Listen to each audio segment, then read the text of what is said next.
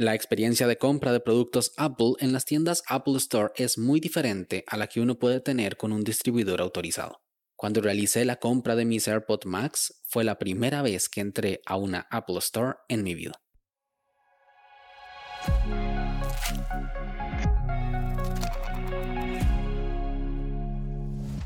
Hola a todos, esto es Daily Meeting, un podcast diario de tecnología. Este es el capítulo 98 y hoy es viernes 2 de julio de 2021 y es el Día Mundial de los OVNIs. Mi nombre es Melvin Salas y en los próximos minutos hablaremos sobre mi primera vez en una Apple Store. Así que, comencemos.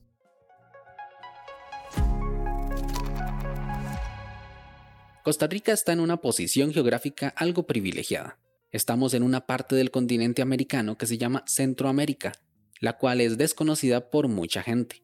Si miras un mapa de América podrás ver claramente dos extensiones grandes de terreno, la del norte y la del sur, casi divididas por el paralelo del Ecuador. La parte del norte se extiende desde Canadá hasta México y la parte sur desde Colombia a Argentina, y en medio de los dos hay como una extensión angosta que las une desde México a Colombia un terreno de 1.600 kilómetros que divide al Mar Caribe del Océano Pacífico, con una anchura que va desde los 60 kilómetros. Eso es Centroamérica. Y ahí está mi país, Costa Rica. Costa Rica está, al igual que sus países vecinos, en una posición geográfica privilegiada, porque tenemos un clima tropical todo el año y estamos muy cerca de Estados Unidos. Un avión desde Costa Rica a Miami solo debe recorrer 1.800 kilómetros, lo cual es la misma distancia que se recorre de Madrid a Berlín o de Santiago de Chile hasta La Paz, Bolivia. Por eso y muchas cosas más es que no tenemos Apple Store, pero sí tenemos distribuidores autorizados. En nuestro caso tenemos dos. Uno se llama Icon y el otro se llama iShop. Esto nos convierte inmediatamente en consumidores de segunda categoría. Porque aunque tenemos una tienda en la que se pueden comprar los productos, no es lo mismo por lo siguiente. Primero, no se pueden hacer compras directas desde la web de Apple. Segundo, no tienes la misma garantía de devolución de productos.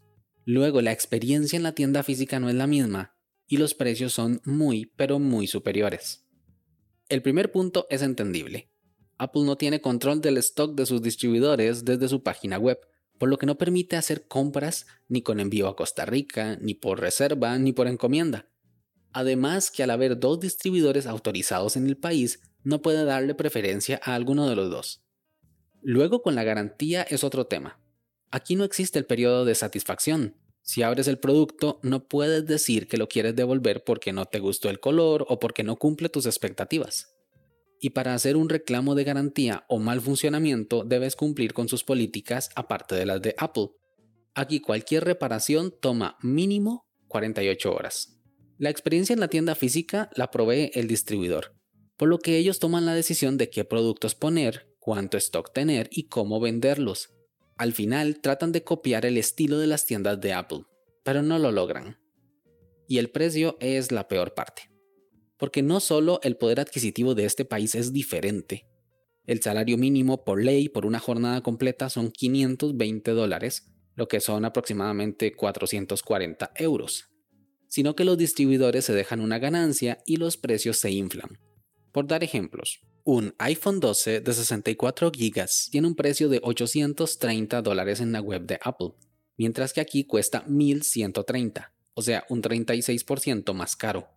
Un iMac de los nuevos, de los de 24 pulgadas de 7 núcleos y 256 GB de almacenamiento, pasa de 1.300 a 1.700 dólares, un aumento del 30% y así con muchos otros productos, aunque el IVA de este país es de tan solo 13%. Siempre me decían que las Apple Store eran diferentes a los distribuidores que tenemos aquí. El pasado 2 de junio no solo fue mi primera vez en Estados Unidos, sino que fue mi primera vez en una verdadera Apple Store. Y lo peor es que fue en periodo pandémico, así que les cuento mi experiencia. Quería los AirPods Max, así que me dirigí al centro comercial de Falls en Miami porque estaba en Miami, obviamente. Estando afuera encontré dos filas para entrar a la tienda. La primera era para soporte técnico y la segunda para realizar compras. El encargado de seguridad se me acercó y muy amablemente me preguntó qué a qué venía. Le dije que iba a comprar algo y me dijo que sacara cita en la web de Apple. y si el producto estaba dentro me dejaría hacer fila y entrar. Descargué la app de la Apple Store y me decía que no estaban los audífonos que buscaba, que podía pedirlos y me los traían a esa misma tienda en menos de dos horas. O por el contrario, podría dirigirme a otra tienda. La más cercana estaba a solo 30 minutos en carro y quedaba de camino al aeropuerto. Así que me dirigí. Estaba en el Brickell City Center en el puro centro de Miami. Estando ahí me pasó exactamente lo mismo que en la tienda anterior. El guarda me vio babeando desde la vitrina y me dijo que si quería comprar algo lo viera desde la aplicación. Así lo hice. Ahí estaba el producto, lo agregué al carrito y me dio error. Muy mal. Muy probablemente el error se debía a que es poco probable que una cuenta de un usuario de Costa Rica esté en Miami comprando unos productos con su moneda extranjera. Al parecer mis costarripesos no eran del agrado de la aplicación. Por cierto, Costa Rica no tiene como moneda los costarripesos, tiene los colones. Me volví hacia el guarda y le mostré y le expliqué el error. Me vio con una cara de... ¡Qué mal inglés! y me dijo que no importaba, que hiciera fila. La fila es por un asunto de, de guardar su sana distancia y evitar la transmisión del virus. La fila avanzó rápidamente y en menos de 15 minutos estaba dentro de la tienda. El calor de las playas de Miami se vio opacado por el aire acondicionado del lugar. Saludé al dependiente y solo puedo decir algo. Fue muy, muy amable, extremadamente amable. Me saludó, me dijo que estaba ahí para mí, que qué producto andaba buscando, le dije que los AirPods Max. Me dijo que era un excelente producto. Me mostró los colores que habían disponibles, me dejó verlos, tocarlos, me contó sobre sus beneficios y de cómo funcionaba. Debajo de mi mascarilla estaba mi cara de felicidad al poder comprarlos. Me preguntó que de dónde venía, porque mi mal inglés me delataba.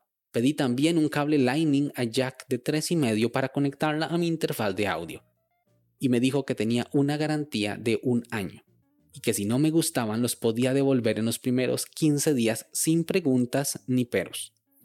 Y ahí fue donde más me sorprendí. Podía usar los audífonos por 15 días y devolverlos.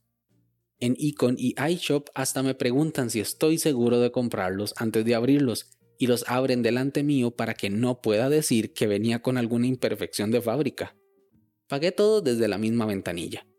Esto se me olvidó mencionarlo. Por la situación, ellos están en una ventanilla, que en realidad es un mostrador con una mampara para no tener mucho contacto. Me vio el Apple Watch y me dijo que pagara con él, pero no sirvió porque aquí no tenemos esa tecnología que ustedes llaman Apple Pay. Al final salí más que satisfecho, con el producto que buscaba y una experiencia para recordar. Conclusión, cuando no tenemos Apple Store en nuestro país, pagamos más por el mismo producto y sin los beneficios de la atención directa de Apple, su garantía y su atención al cliente.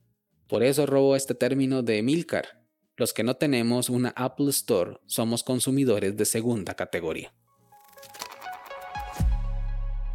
¿Y tú, has visitado una Apple Store antes? Sin más, este episodio llega a su fin.